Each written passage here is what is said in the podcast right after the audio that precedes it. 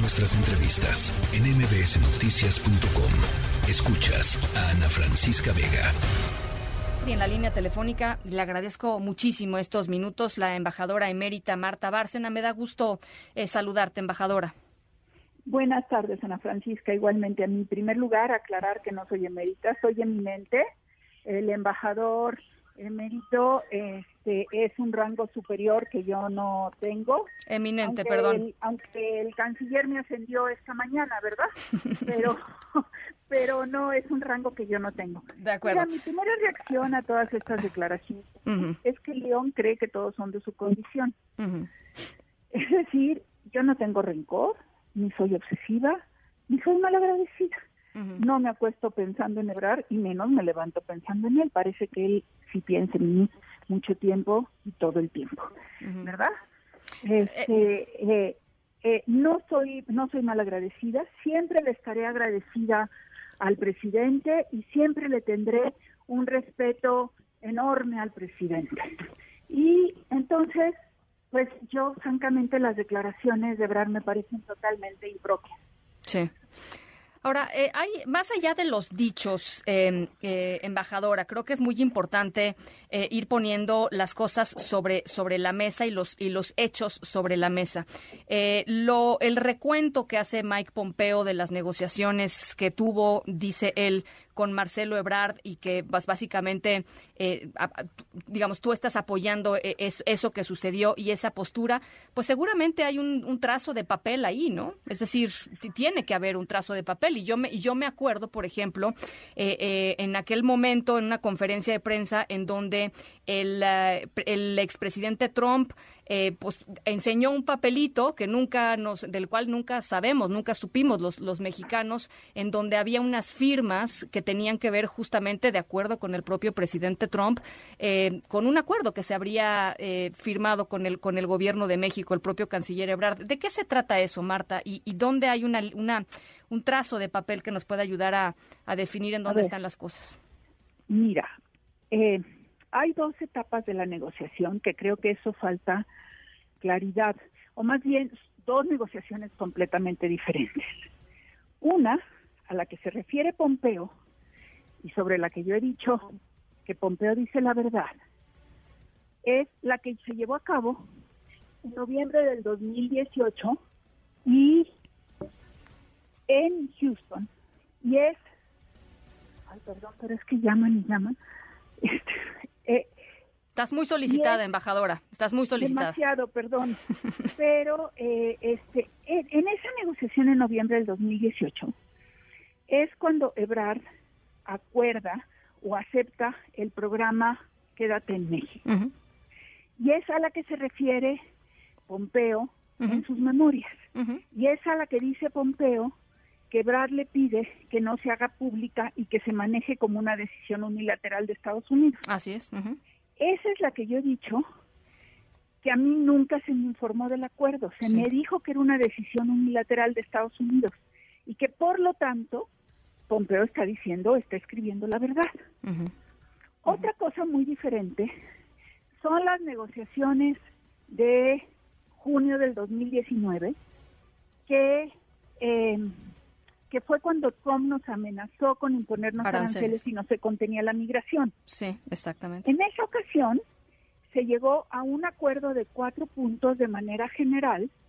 El primero que era que se iban a tener mayores controles desde la frontera sur hasta el istmo de Tehuantepec para eh, que no siguieran llegando las caravanas y los flujos migratorios inmensos. Sí. Dos, que se iba a ampliar el programa Quédate en México, que ya estaba en vigor, a otros puntos de la frontera que estaba en esos momentos ejecutándose nada más en dos o tres cruces fronterizos.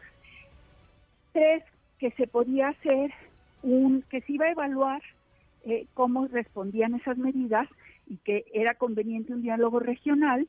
Y cuatro, que Estados Unidos tenía que invertir en Centroamérica y en el sur sureste de México. Ese documento se hizo público. Sí, sí, sí, lo recuerdo muy bien. Sin embargo, unos días después, Trump sacó un otro documento que yo desconocía y lo sacó y lo anunció en un Twitter. Inmediatamente ampliamos Y ese documento está firmado por Alejandro Celorio. ¿Sí?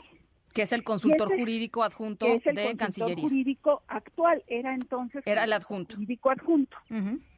Ese documento básicamente lo que dice es que si en, de lo que yo me acuerdo, que si en 90 días no se le graba una, una, una ah, disminución de los flujos, se podría negociar un acuerdo de tercer país seguro. Que en esas negociaciones de junio de 2019 rechazamos y que el canciller sabe perfectamente bien que yo no solo rechacé, sino paré la negociación. Ahora, eh, embajadora, ¿por qué eh, cuando, cuando te fuiste, eh, pues guardaste silencio durante mucho tiempo? Eh, ¿Por qué ahora? ¿Por qué, ¿Por qué hablar ahora? Porque salió el libro de Pompeo y porque han estado preguntando, porque han estado preguntando si es cierto lo que dice Pompeo o no. Y hoy hablo ahora por el ataque misógino y totalmente desequilibrado contra una persona en retiro desde el púlpito presidencial. Y esto es el debate que dice el presidente que hay, que cada quien tiene derecho a expresarse y yo tengo derecho a expresar mi verdad ante los infundios y la misoginia del señor Ebrard. Hace eh, pues muchos embajadores, muchas personas del Servicio Exterior Mexicano eh, públicamente eh, apoyándote, embajadora. Mira, yo no he tenido ni tiempo de ver los teléfonos. Te confieso, Ana Francisca, que quienes lo han hecho lo hacen con gran riesgo, porque el acoso a los miembros del servicio exterior ha sido brutal en esta administración del señor Ebrard. Porque a las gentes que llegaron a trabajar conmigo, en algún momento dado de sus carreras, los han acosado, enviándoles a los puestos más difíciles. Porque tienen un inmenso valor y un amor por México que va más allá de los oportunismos del momento. Sí, sí. Eh, dices eh, dices que, que respetas eh, y, tienes gratitud hacia el presidente de la República, em, pero el presidente de la República hoy se quedó ahí escuchando sin mover un solo dedo, escuchando al canciller hablar pues muy duro de ti, embajador. Pues sí, es decisión del presidente y él sabrá por qué lo hace quizás porque le da más importancia a lo que es su estrategia política para el 2024 que a estas diferencias en materia de política exterior. ¿Cuáles son los pasos que siguen? ¿Sigue algo? Por mi parte, cerramos. No sigue nada. Yo cierro hoy con entrevistas y mañana. Yo ya dije mi verdad. Ahí están. La historia ya dirá quién tiene razón.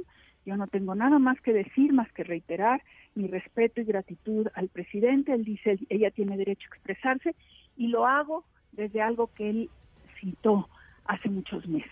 Lo hago desde la arrogancia de la libertad que me da tener, saber y proclamar y decir mi verdad y con conocimiento de lo que hice esos años. Y siempre le estaré agradecida por la oportunidad que me dio. Y por otra cosa, Ana Francisca, porque durante años en el servicio exterior se me ofrecieron algunos puestos que después no se concretaron y la razón era porque eres muy cercana a López Obrador. Entonces, eh, es muy fuerte eso que dices, embajadora. Es muy fuerte, claro. Y, y no se me concretaron esos ofrecimientos porque era yo demasiado cercana a López Obrador. Y entonces llega López Obrador, me ofrece la embajada en Washington en contra de la opinión de Brad que me hace la vida imposible, la acepto, creo que doy muy buenos resultados esos años, no fueron años fáciles y así se ven, pero uno tiene que ser fiel a sí mismo, a sus valores y a sus ideales. Y yo siempre seré una persona eh, de centro izquierda, liberal en lo político, en lo social, progresista en lo económico y en lo social. Bueno, pues eh, eh, importantes palabras las de las de esta tarde. Marta Bárcena, embajadora eminente, muchísimas gracias por platicar con nosotros. Muchas gracias, Ana Francisca, y hay que seguir defendiendo la inteligencia de las mujeres. No somos menos que políticos avesados. Muchas gracias, Marta. ¿Mm? Muchas gracias, Marta. Gracias. Buenas tardes. La tercera de MBS Noticias.